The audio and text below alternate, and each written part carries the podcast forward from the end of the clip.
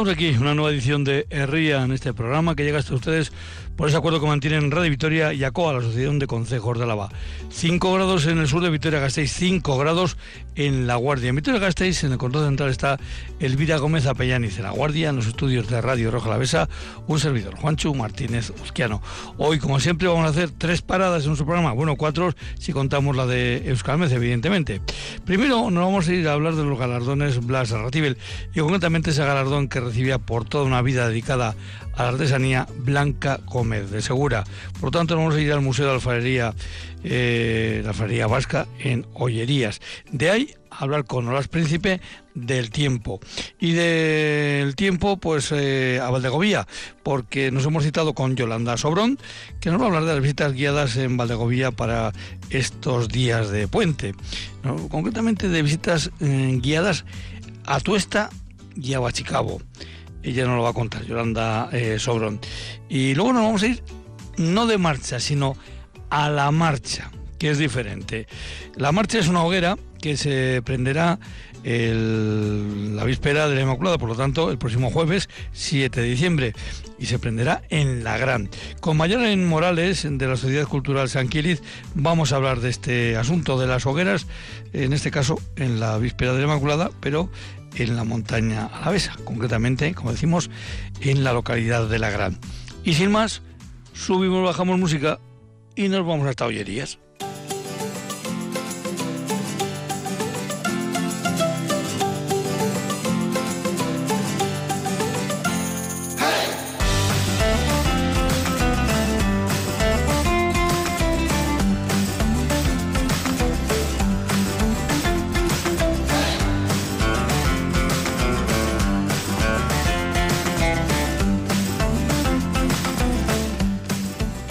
Blanca Gómez de Segura, Arrachaldeón, buenas tardes.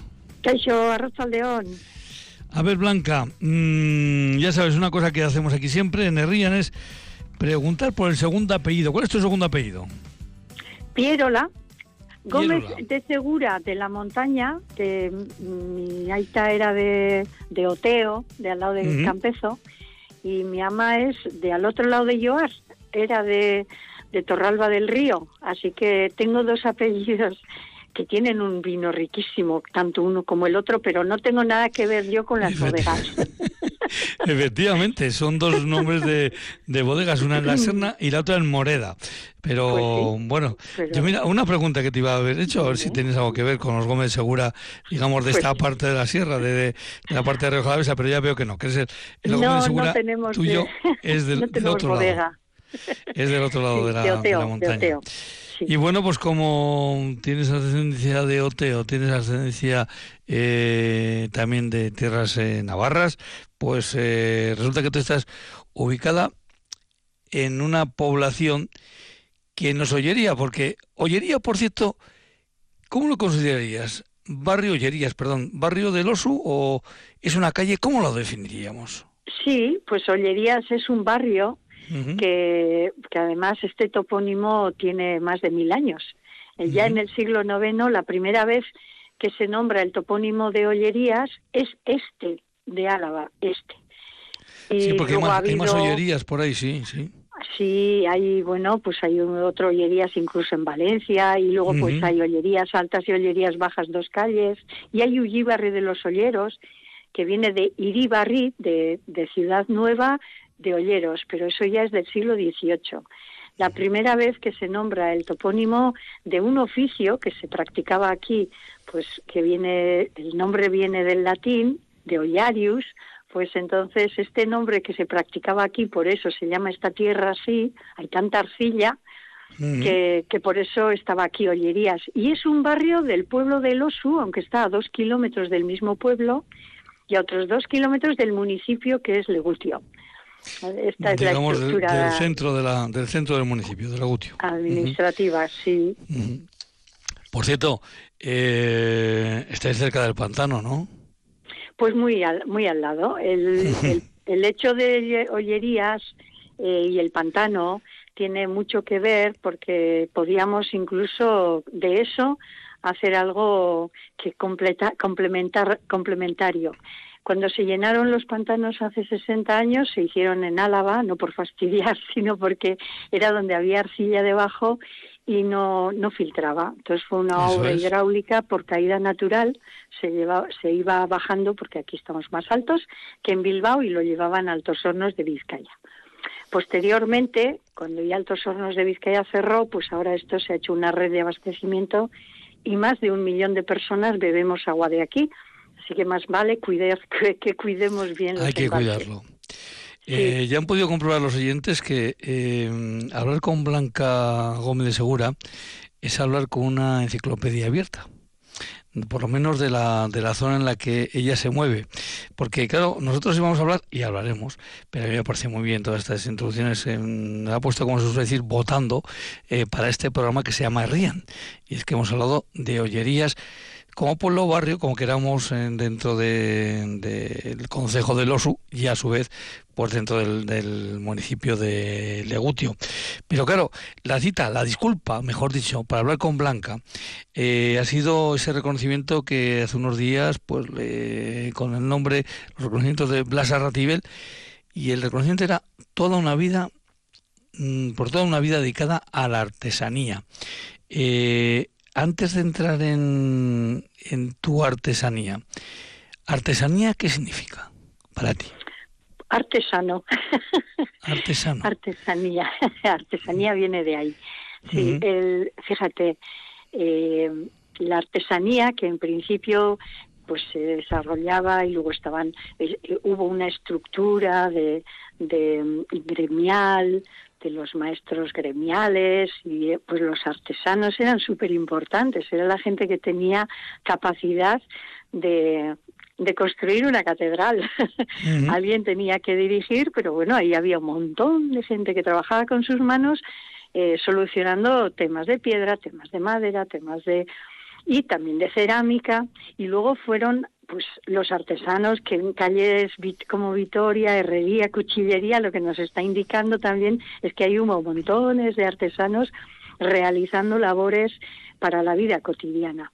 Y cuando estamos hablando hoy en día de la artesanía, eh, la artesanía es crear con las manos. Yo creo que a veces nos hemos perdido, nos hemos perdido en el camino con con discusiones que no llevaban a ningún sitio. es, arte, es artesanía, mirad, eh, crear con las manos, construir con las manos, transformar con las manos, eh, luego pues eh, ese otro mundo de la genialidad y de la del concepto y pues estaría dentro del arte, pero este, este mundo de la artesanía me da lo mismo que trabajemos textil, que trabajemos madera, que trabajemos cerámica, el ser capaces de, de un tronco, sacar una, una, belleza o de un trozo de barro, sacar una vasija útil o una, o, una pieza que sea simplemente decorativa.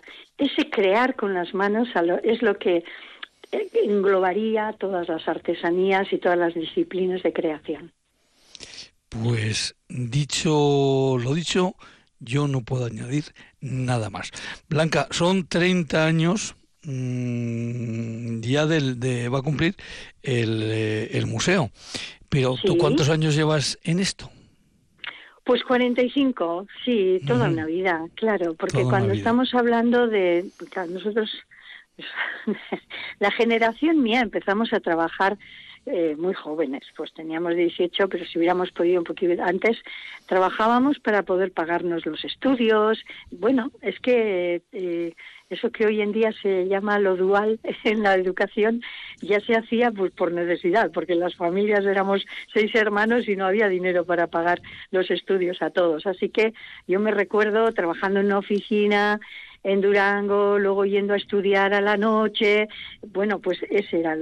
Y digo esto porque a veces se nos olvida que pues toda la gente que ha trabajado anteriormente, nuestros padres, nuestros abuelos, han hecho un gran esfuerzo por incorporar a una sociedad el estudio, eh, la educación y ese ese punto, ¿no? Entonces, cuando estamos hablando de 45 años, estoy hablando de en un momento en el que pues aquel momento también era así. Eh, estabas trabajando, eras administrativo, yo hice administración y contabilidad y luego pues ya no quedaba bien en la oficina porque tenía dos hijas y tuve que hacer el, el, el tránsito al autoempleo para no quedarme anclada sin desarrollo profesional. Y, y eso fueron, pues esas fuimos las mujeres que éramos casi superwoman porque teníamos que trabajar en casa, pelearlo fuera, estábamos pues pues abriendo caminos que a veces han sido han sido siempre muy necesarios, pero han sido duritos. Muy y hoy en día pues sí, cuando tenemos a nuestras hijas y defendemos esto, es decir, es que no sé cómo lo hacíais, pues lo hacíamos, lo hacíamos pues porque había que hacerlo. ¿Y cuándo te decides por meter las manos en el barro? Pues ahí fue. Hace 45 años, estando trabajando yo pues como administrativo, descubrí con la actividad cerámica como una actividad lúdica de pasar el tiempo.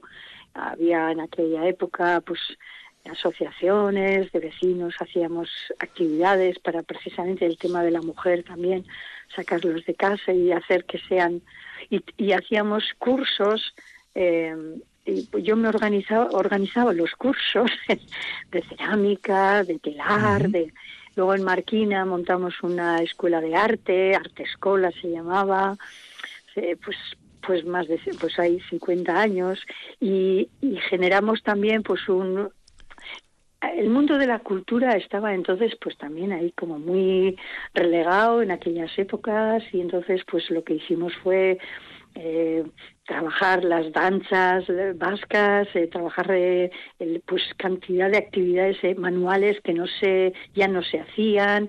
Entonces todo lo que yo aprendía en cursos de verano en Marquina luego pues lo enseñaba a chavales y a jóvenes y a personas mayores que querían aprender. Pues esa rueda que fue girando, al final me trajo a una cerámica ya profesionalizándola. Eh, eh, por cierto, claro, para que a uno nos expliquen, en Marquina, ¿en cuál de las dos Marquinas que conocemos? En Vizcaya, estábamos en la, de Vizcaya, en la de Vizcaya, cerca de pero bueno, o sea que esta, esta, se ha pasado de Zuya al otro lado, no, no, no, no, este, esta ha venido de, Vizcaya. Sí, en Marquina, Marquina marca, es marca, es Muga, entonces Marquina de Álava también, ahí está, eh, solemos hacer, ¿eh? de vez en cuando, de Marquina, Marquina, por el monte, se viene de un marquín a otro, ¿eh? Bueno, pues mira, algo que acabo de aprender yo ahora mismo eh, y, lo pondré en práctica. Eh, vale, a ver, está es larguito, ¿eh? Bueno, bueno, pues la haremos por etapas. Luego que te recoja alguien en el, en el Marquina de Zuya y ya está. Eso es. Venga, pues eso es, 45 eh, años dedicados a una actividad que me encanta. ¿Y cuándo terminas eh, en este en este devenir tuyo? ¿Cuándo llegas a Ollerías? ¿Cuándo mm, te lanzas ya con todo esto? Decimos, repetimos, que el museo va a cumplir ya 30 años este año. Eso es.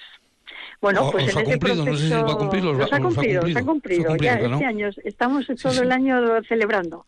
este, Ahora ya, el año que viene, ya el 24 será el 31 que espero que también lo celebremos. Fijaros, el, el proceso ese de aprendizaje, en este caso, ha sido un proceso lento, pero claro, tienes que también afinar, ¿no? Es decir, cerámica es todo, hasta hacer ladrillos y tejas. Vale, vamos afinando. Entonces, eh, llegó un momento en que yo opté por un, una especialidad dentro del mundo de la cerámica que es la alfarería o la ollería. Aquí somos olleros, olleras. Olleros. Olleros con, e, con O, de, de ollarius, de, ollarius. Y vienen eso, de olla. Y sin embargo en el sur a la misma actividad le llaman alfareros porque viene de alfajar del árabe. Entonces, bueno, aquí en el norte, desde Galicia hasta Cataluña, somos olleros.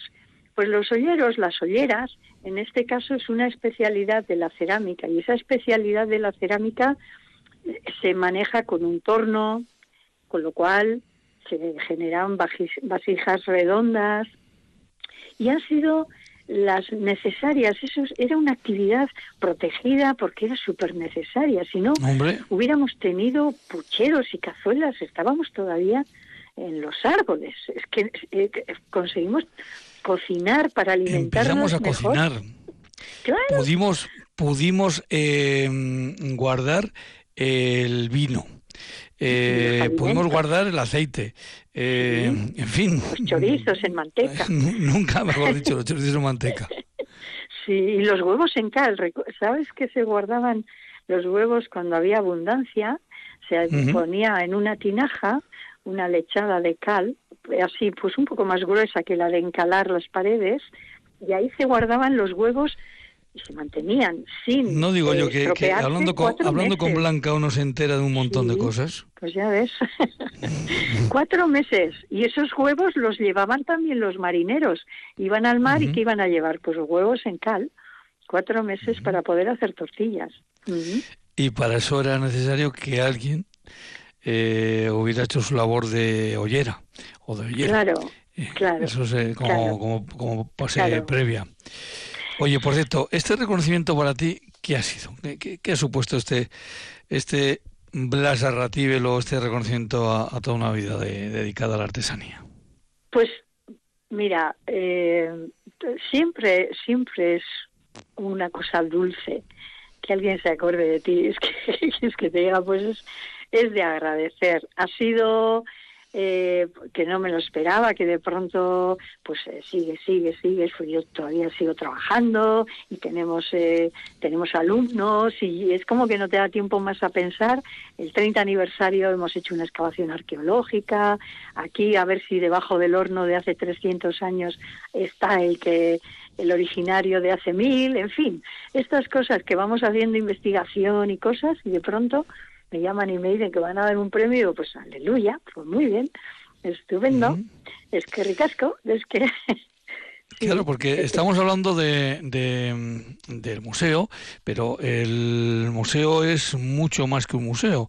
Eh, es una un punto de generación continua, no es algo estático. Eh, hacéis cursos. Em, eh, por cierto, el museo, vamos a decirles a los oyentes, porque alguno está todavía un poco despistado, les remarcamos que está, uno se va hasta el OSU y luego, bueno, pues, eh, bueno, o no hace falta que llegue hasta el OSU. Vienen por la 240 desde Victoria. se meten en la bifurcación hacia el OSU y a partir de ahí, en esas rotondas nuevas que han hecho, ya empiezan a ver el cartelito de museo, museo, y, llegan hasta aquí. Y claro, pues llegan allí y se encuentran con un edificio eh, de reciente construcción que no tiene historia el edificio ni nada, ¿no? Es un caserío de 1711 y adosado está el horno este que, que es el único que queda contextualizado en el País Vasco de más de 80 que hubo. Es cuando estamos hablando de, ¿De dónde estamos? Fíjate, remarcaba lo de ollerías como los topónimos. No podemos dejar que nos quiten los, los topónimos. En la carretera hay veces que desaparecen carteles que están señalando eh, Ullibarri. Pues mira, es que si, pierde, si perdemos eso que ya está indicando algo, o ollerías, pues aquí es que hubo la actividad. Es que no podemos perder los topónimos porque es lo que nos están recordando de dónde venimos. Eso por un lado. Y el pequeño patrimonio los puentecitos, los hornos, las tejeras, tellería, eh, las tellerías, pues hay un montón de, en el campo se ven estructuras que son antiguos hornos de, de, cocer teja.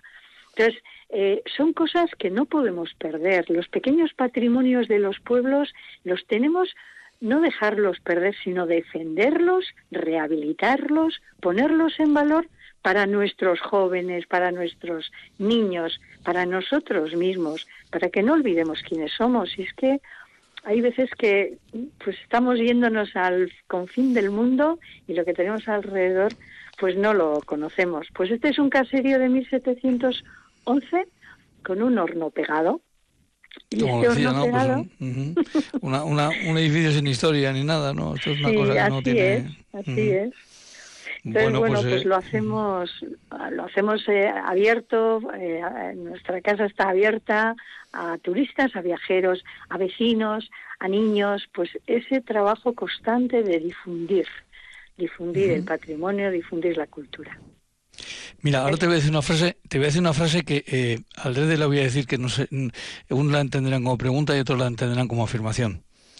¿Eres la guardiana de un pedazo de la historia vasca?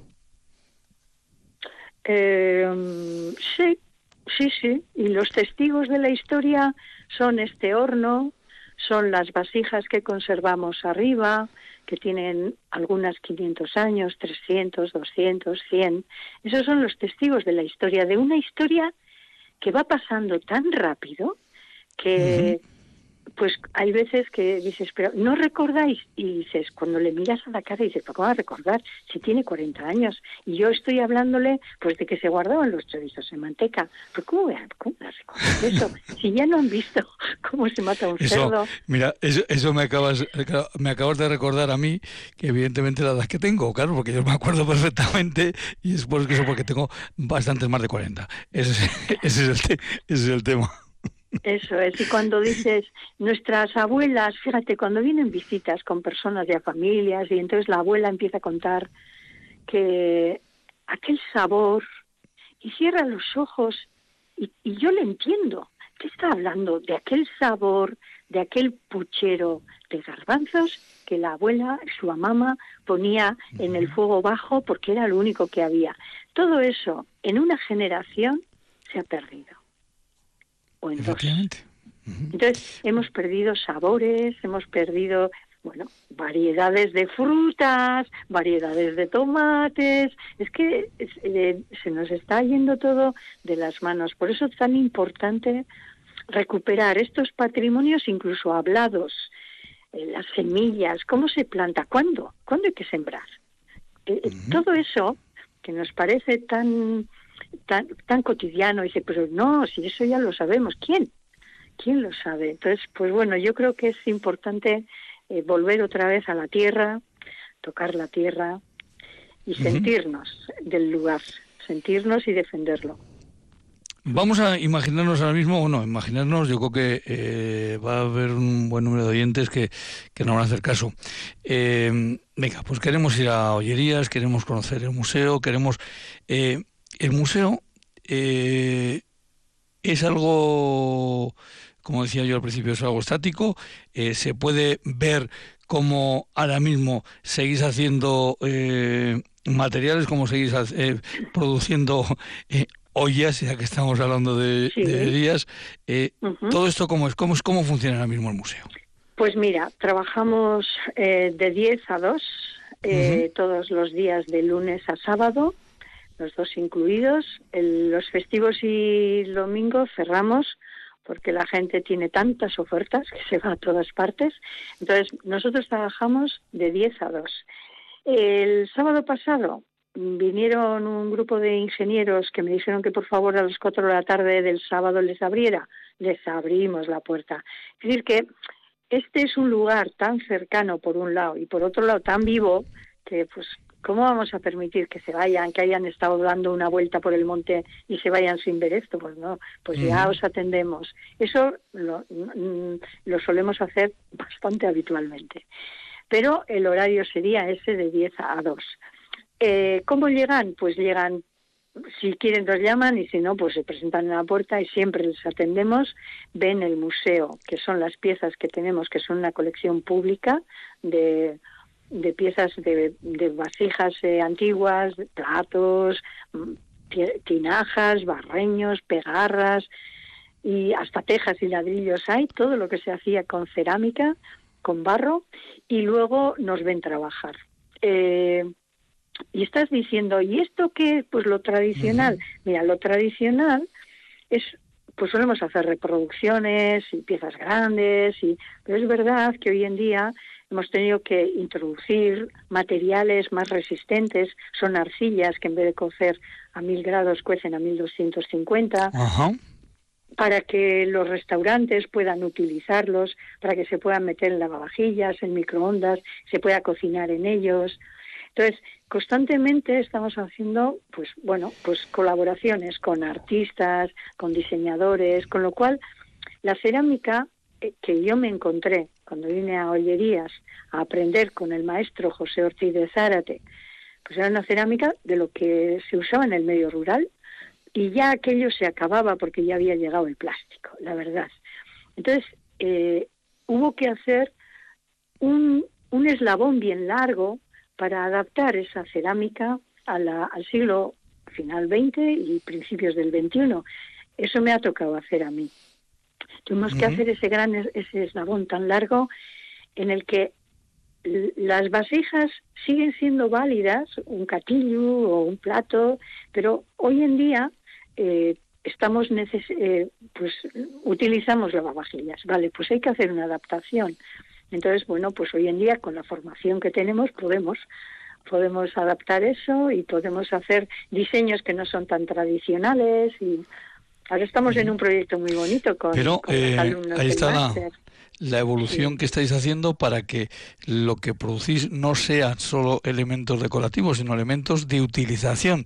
Eh, que la cerámica siga viva, nunca mejor dicho, no pase a los estantes, no pase a, ser objeto bueno pues eh, de visualización solo, sino de, de mantenimiento. Por cierto, antes he hablado de los ingenieros. Dicen que algunos ingenieros todavía andan dándole vueltas a, a, un elemento como el botijo, ¿no? Eh, que, es una ah, verdadera obra de ingeniería. No, es que eso es genial. Fíjate, hay un, hay un ingeniero precisamente eh, que es de Nigeria, que este hombre aprendió ingeniería en Alemania y, luego volvió, volvió a su tierra. No suele ser muy fácil que vuelvan, pues este hombre volvió y lo que hizo fue hacer frigoríficos para sus ciudadanos eh, aplicando el, el, efecto botijo. El efecto botijo, eh, eso es. Sí, lo que hace es hacer dos vasijas, una dentro de otra.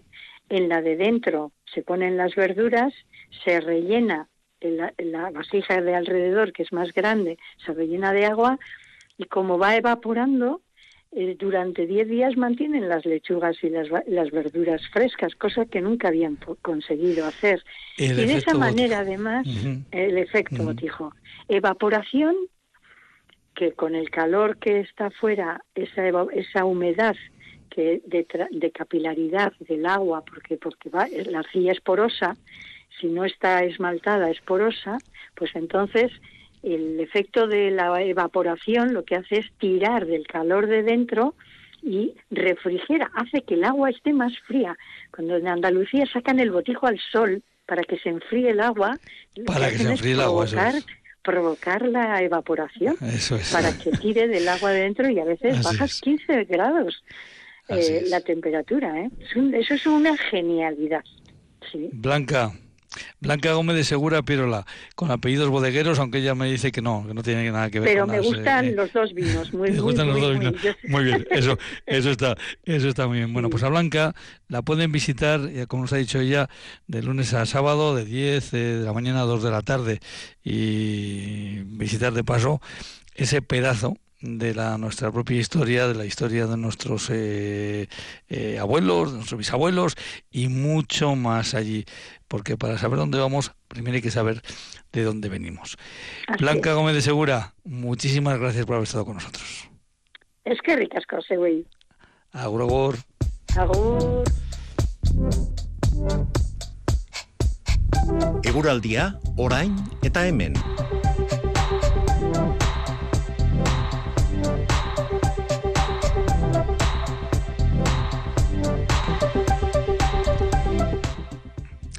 Hola, príncipe. Arrachaldeón, buenas tardes. Hola, Rachaldeón. Bueno, pues eh, temperaturas hoy para empezar el programa, de 5 grados en La Guardia, 5 en Vitoria. Eh, ¿Cómo ha sido, en líneas generales, eh, el tiempo hoy en, en Álava?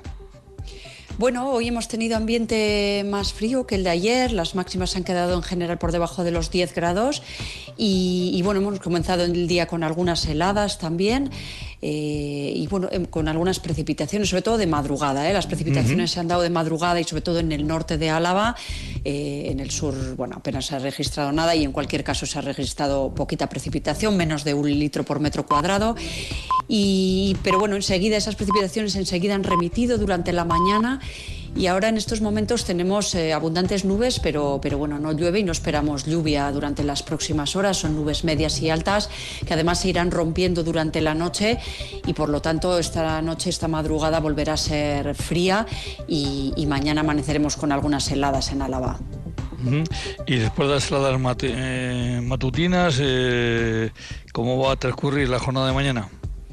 Bueno, mañana se formarán también nieblas que en algunos valles además le costará levantar, pero bueno, en cuanto se disipen esas nieblas, el ambiente será soleado en las horas centrales. Eh, veremos algunas nubes medias y altas que irán a más a partir de la tarde, pero bueno, en general el ambiente será claro y tranquilo. Las temperaturas máximas mañana con la ayuda del viento del sur que irá cogiendo fuerza a lo largo del día eh, subirán un poco, un par de grados y bueno, rondarán los 10 grados en, en muchos puntos. Por lo tanto, mañana será una jornada tranquila y, clara en general, aunque con un amanecer frío. Bueno, pues esto es lo que vamos a tener mañana y lo que nos ha adelantado ahora mismo eh, Horas Príncipe. Hola, pues nada, el jueves nos volvemos a citar y hablamos también de eh, cómo ha ido la jornada y sobre todo de esa previsión que en este caso ya será para tres días, por aquello de que el viernes es eh, fiesta para algunos. Eh, pero hasta entonces, hasta el jueves, Olat, pues que lo pases bien. Agur, agur. Muy bien, hasta el jueves, agur. Agur. Guerrían, programa de la Asociación de Consejos de Álava en Radio Vitoria, la voz de nuestro territorio.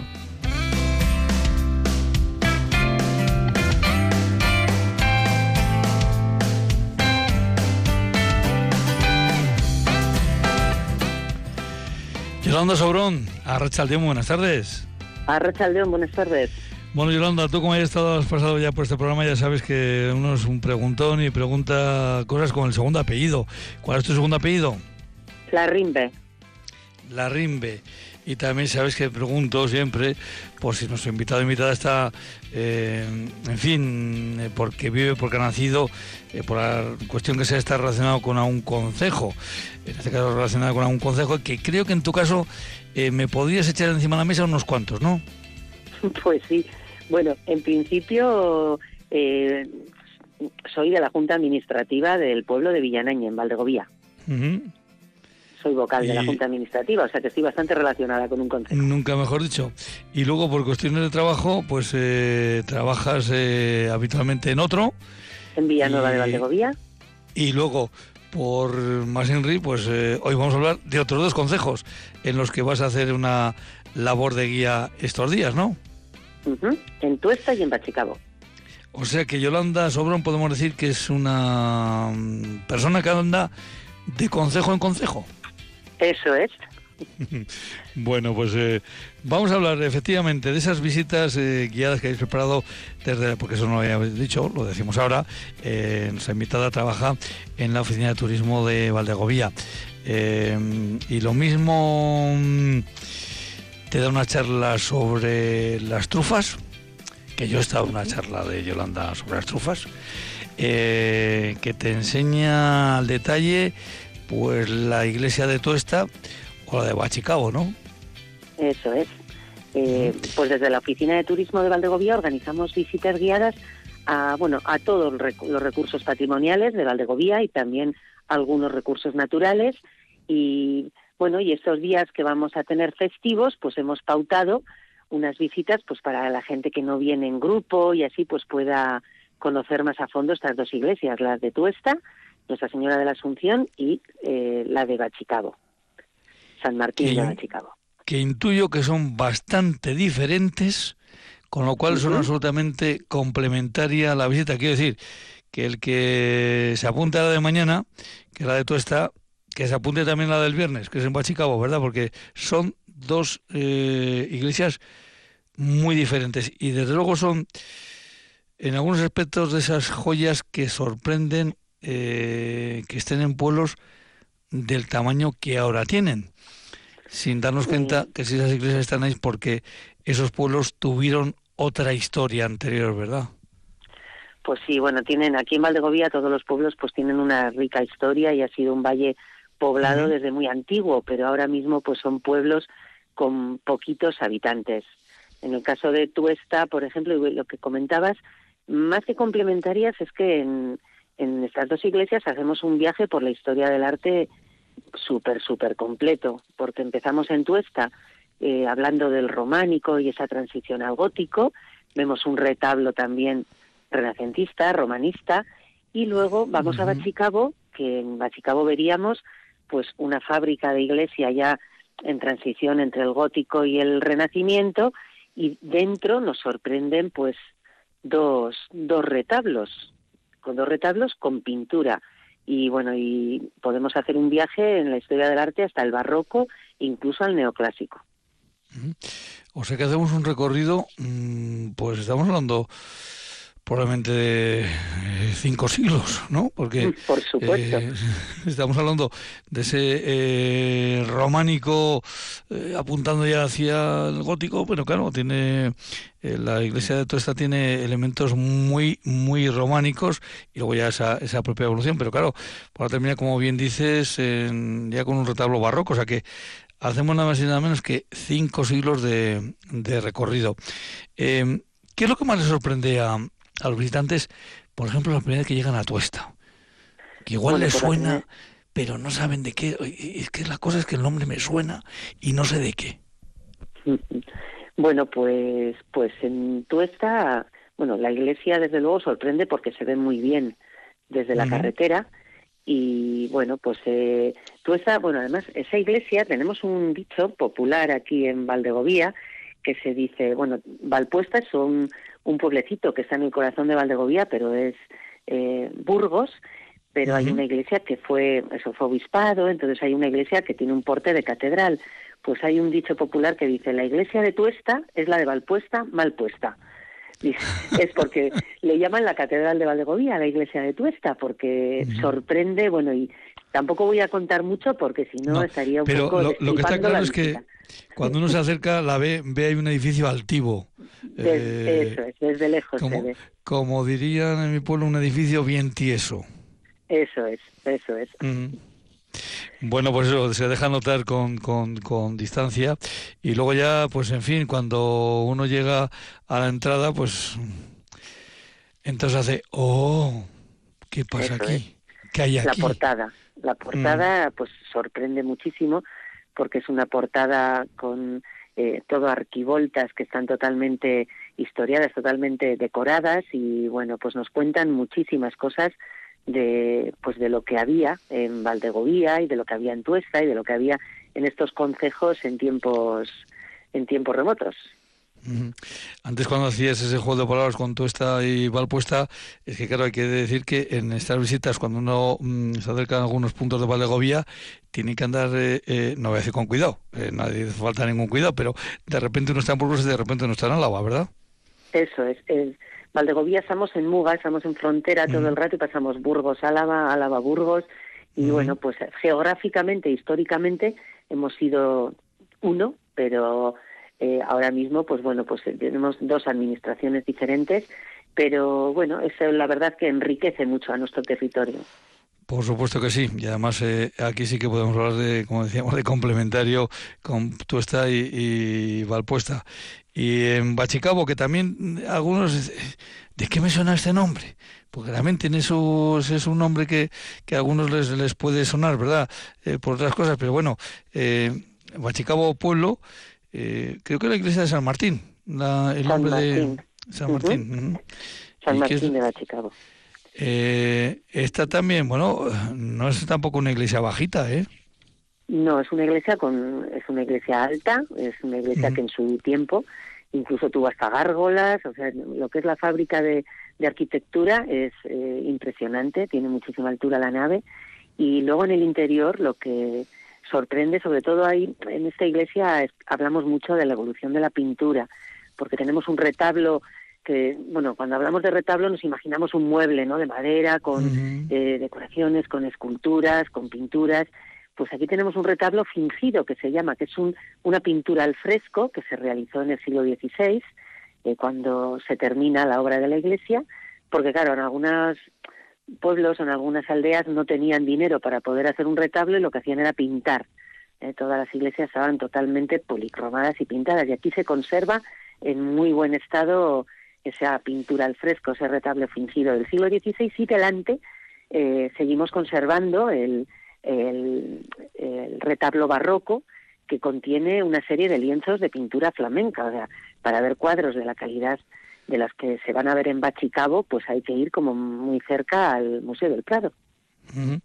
Bueno, pues eh, eh, lo cierto es que em, a nosotros, a los que vivimos ahora, pues nos ha venido muy bien que en aquel momento no tuvieran dinero para hacer el retablo en madera, porque ese retablo fingido, como dice eh, eh, Yolanda, pues es una, ahora mismo pues una de las cosas eh, más singulares que podemos ver en todo el territorio a la vez.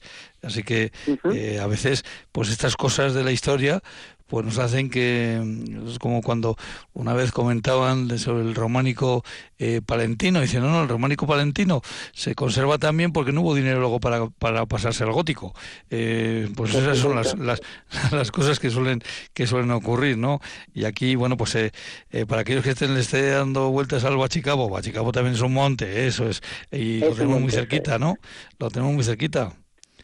Pues sí, además es que justo la Peña Bachicabo eh, que es una de las cumbres de la Sierra de Árcenas y más famosas en todo, bueno, Valdegovía y en todo el territorio, y justo debajo de la peña, pues vemos, a la, vemos la iglesia. Entonces, el pueblo de Bachicabo merece una visita, eh, aunque no sea para ver la iglesia, es un pueblo precioso de montaña, pequeñito, pero con casas además que se ve que tuvieron su importancia, casas eh, antiguos palacios, y luego hay un camino, un, una, un camino de estos antiguos caminos agrícolas que incluso ahora está asfaltado, que nos une Bachicabo con Espejo y que, bueno, pasear por ahí es una, una delicia total ahora en otoño.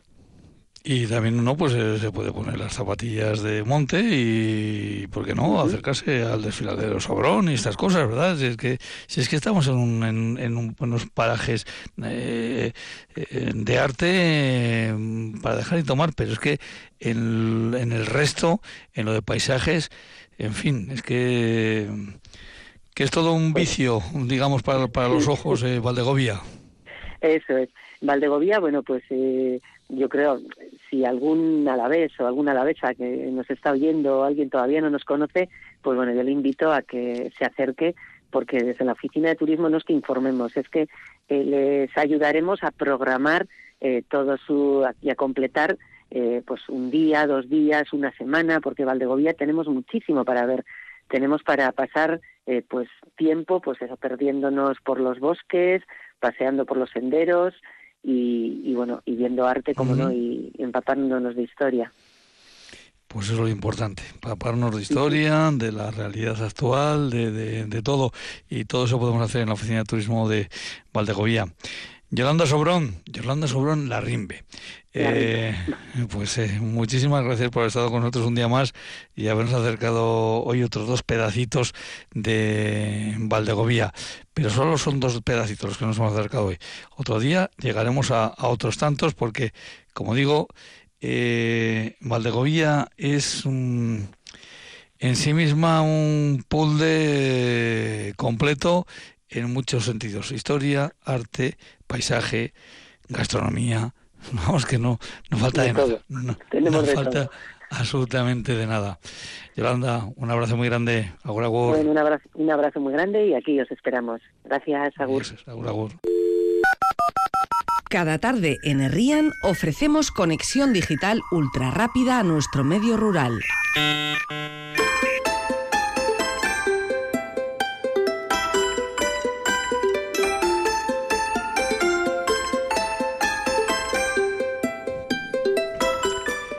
Pues vamos a hablar de la marcha, que no es eh, ir de marcha, que también se puede ir de marcha eh, hablando de la marcha.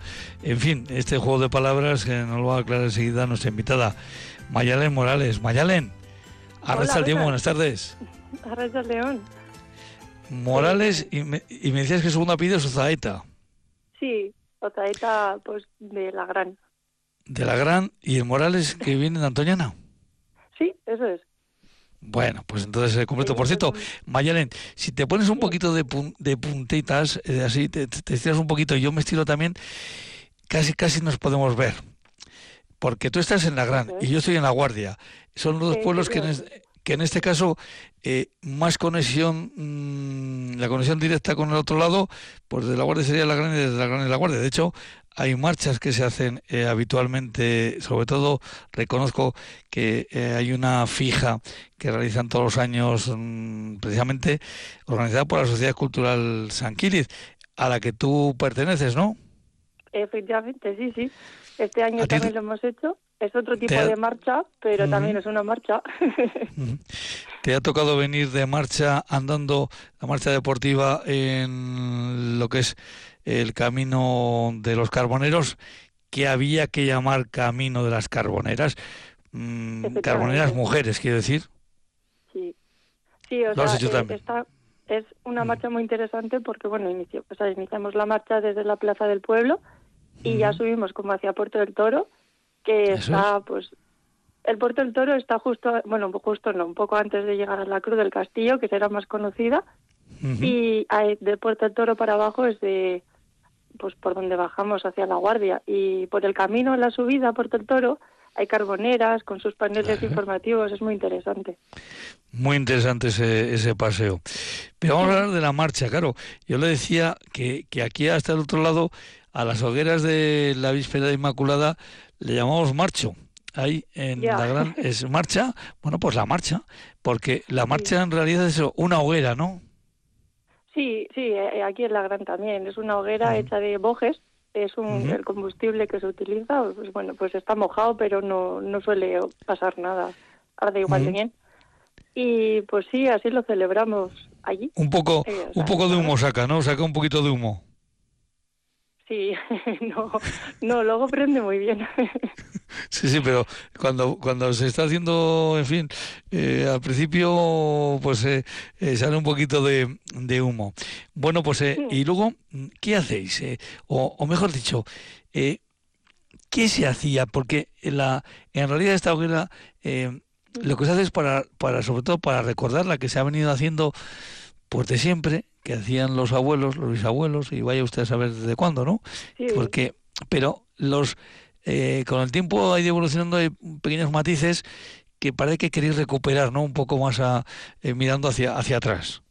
Bueno, creo que va a ser un poco imposible recuperarlo. Allá en la gran, eh, en el ayuntamiento debe constar, pues en 1662, pues algo un ticket de compra, imagínate, de pólvora por 37 reales. Entonces ya estamos hablando de hace un montón de años. Y, y nada, antes lo que hacían, en vez de chocolate, como hacemos hoy, eh, hoy día, vaya, eh, bebían zurra capote.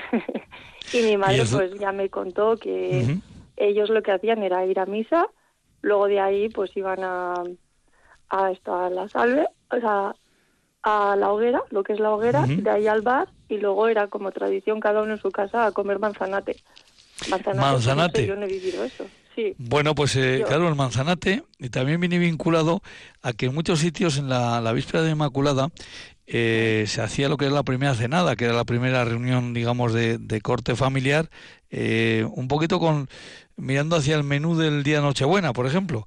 Y el manzanate era un, un postre, y es un postre muy de muy de, muy navideño, ¿no? Te habrás ido a contar en casa. Sí, bueno, yo lo que he vivido ha sido con mi cuadrilla, pues ya con las ascuas de, de la hoguera hacer una parrillada, pero bueno, quiero decir que las cosas cambian tanto que mm. pues lo que intentamos sí que es cierto que conseguir un poco lo que se hacía antes de la manera posible. Mm. Ponemos antorchas, pues antes los mozos cantaban con las pues con los instrumentos que tuvieran, pues este año nosotros tenemos chistus y, y bueno, pues también Sí, el chocolate. Como novedad también hay chocolate sin lactosa. pues Es lo que toca. y, nada, pues eso. ¿Y no os atrevéis a... Ya este año ya nos da tiempo, pero ¿por qué no para el año que viene? Además con esa conexión que tenéis con la guardia, pues eh, fíjate, podéis llevar vino y podéis hacer zorra capote. Eso sí, pues hay que hacerlo por lo menos una semana antes o diez días antes. Ya, me gustaría saber por qué se quitó el zurracapote y se empezó a poner chocolate con leche y, bizcochitos. Yo desde que soy pequeña se come chocolate. A mí me encanta, ¿eh? pero sí, podría plantearse poner zurracapote. Bueno, pues se puede mm. plantear recuperar zurracapote. Oye, me ha dicho que vais a hacer una parrillada o que hacéis una parrillada. Pero no, ya no, ya cuando éramos jóvenes, ahora ya. no me puedo creer que, que no tengáis castañas asadas. ¿Castañas asadas? ¿No tenéis castañas asadas? Sí, o sea, tenemos los castaños del pueblo, que pero vamos, cada uno se las asa en su casa. Bueno, pero bueno, eh, coméis castañas asadas también ese día, ¿no? Porque eh, estando nada más en la gran. Sí, bueno, yo si te soy sincera, castañas como casi todos los días. Como es algo que me encanta, pues no sé. Los demás en pues sus casas me imagino que también.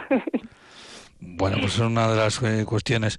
Mm, creo que eh, no llevas demasiado tiempo, en, digamos, eh, como un poquito, digamos, en la, ¿En la asociación, en, la, asociación en la directiva, porque estáis entrando gente nueva, lógicamente, a relevar a, otras personas. la generación anterior os lo ha puesto muy difícil, porque han hecho muchísimas cosas. A ver, sí, la Asociación Cultural siempre ha organizado un montón de cosas muy interesantes y se intenta siempre mantener la tradición.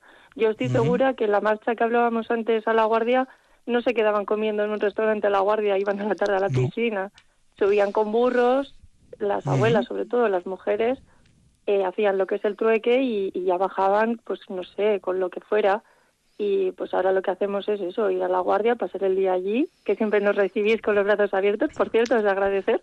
Bueno, pues ¿cómo, nos vamos a recibir? Sí, sí, sí, sí, sí, siempre es agradable.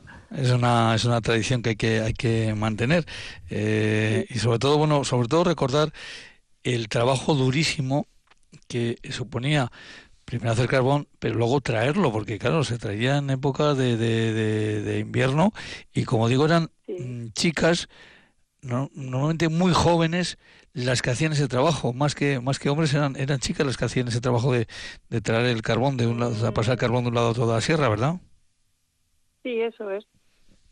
Eran ellas las que subían y, luego no sé con los burros. No sé, no sé si tienes algún familiar, en este caso alguna familiar que haya sido carbonera. Pues pensaba que sí, alguna bisabuela igual, porque ya los abuelos míos se dedicaban al campo, ya otro pero esto se remonta hace muchos años, así que seguramente, y, medio pueblo habrá tenido eh, familiares, cada mujeres, que hayan, hayan hecho este tipo de cosas. Seguro que hay más de un oyente que se estará preguntando, ¿y eh, la sociedad cultural por qué se llama Sanquilis? Pues ¿Ves? Es una de las cosas que también tengo que informarme yo. Bueno, a ver, yo tengo que admitir que, que siempre, pues en la asociación ha estado siempre, yo desde que he nacido he estado, y que estamos aprendiendo todavía muchas cosas. Yo, bueno, este, este año hemos entrado cuatro personas jóvenes, que aunque seamos del pueblo de toda la vida, al igual que lo han sido los anteriores y los anteriores, y serán los siguientes también, pues siempre aprendes cosas. Yo de la marcha, a raíz de organizarlo, eh, he aprendido muchas cosas, la historia, de dónde viene, a dónde va, o lo que, lo que sea. Y pues esto es una más. San tenemos un día, el día de San Quilip, que subimos ahí a San Juan, es una casetica donde hacemos también un almuerzo con una misa. Eso es. Y, y es, así es como se celebra el día de San Quilip. Ahora, ¿quién era San Quilip? Pues no sé. Bueno, San Igual alguien me mata, pero bueno. San Quilip, eh, mira a ver si igual tiene que ver con alguna cueva, alguna cosa. La cueva de San Quilip, claro. Eso, es que, es que a mí me sonaba algo, me sonaba. Me sonaba algo de, la cueva, de, la cueva de San Quilip, efectivamente. Tiene mucho sentido eso, sí. Porque evidentemente esa cueva está en el lado vuestro, está en el lado de, digamos, de, de la parte de, de Mendialdea, de la montaña mm, alavesa. Eh, Mayalen, pues, así como, la, así como la cueva tiene el nombre de San Quilip, y Inmaculada, tenemos una figura en la iglesia que es eh, pues Inmaculada, no le pongo cara yo al santo, a San no le pongo cara. Probablemente sea más lo que te estoy comentando de la cueva, igual es algo de la, de la cueva. Y lo de Inmaculada, evidentemente, bueno, pues es Víspera de Inmaculada, pero seguramente todas estas tradiciones, así lo dicen los etnógrafos, eh, son incluso eh, más antiguas esto de las hogueras de invierno y estas cosas, eh, ya ves que coinciden casi todas en, este, esta fecha, en víspera de la Inmaculada, eh, pero sobre todo porque puede ser, ¿no? que en muchos casos sea una tradición heredada incluso eh, anterior a, que la Iglesia mm, católica, bueno, pues lo iría arrimando a sus a sus fechas. Es una forma de, de celebrar o de recibir el nuevo solsticio, ¿no? El de, en este caso el de invierno, que estamos ya muy cerquita ya de, de meternos de meternos en él. Eh, bueno, pues eh, lo importante es que estéis gente nueva, que tengáis eh, ganas de, de, mantener, de recuperar y, por qué no, también de, hacer nuevas eh, eh, actividades, ponerlas al día en este caso. Pero mira, yo te he lanzado un reto. a ver si el año que viene hablamos y me dices, oye, pues Juancho, este año hemos hecho zurra capote. Ya, me quedo con las ganas. Sí, y también estamos muy abiertos a recibir críticas en el sentido de, mira, pues antes hacíamos esto y estaría bien retomarlo, Por supuesto siempre, eso siempre aporta. Pues eso es, a una, una gente nueva que ha entrado ahí en la sociedad cultural con ganas de aprender y con ganas también de, de, hacer cosas y de escuchar, que eso es eh, eh, muy, muy importante. Eh, Mayalen, ¿es tu primera entrevista radiofónica? Efectivamente, sí. Bueno, pues, pues eh, ha salido muy bien. Estás, digamos, como, como, como si llevaras en esto ya un montón de tiempo, ¿no? No, el mío es un poco raro. bueno, pues me alegro. no te preocupes. La puedes recuperar en internet, en el programa en el, colgado en, Radio Victoria, a la carta, pues vas buscando Herrian y, ahí te puedes, te puedes volver a escuchar. Mayalen, bueno, pues eso, que estás, eh, estamos pues muy cerquita, uno a un lado de la sierra, el otro al otro, y que seguramente nos, nos veremos muy, muy pronto. Mayalen Morales. Te pongo cara. O sea, está. Pues, eh, Mayalen, muchísimas gracias por haber estado hoy con nosotros y habernos contado la historia de la marcha, de la marcha, que es la hoguera, que también se puede ir de marcha alrededor de la marcha. En fin, son cosas que, que, se pueden eh, hacer este, este, este próximo jueves en la Gran. Un abrazo muy grande. Agur, agur. Otro para ti. Agur.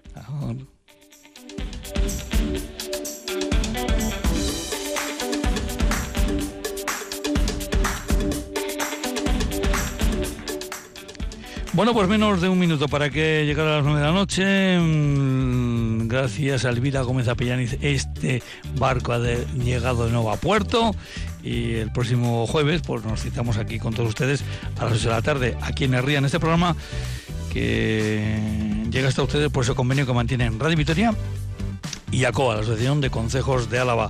Hasta el próximo jueves. Agur, agur.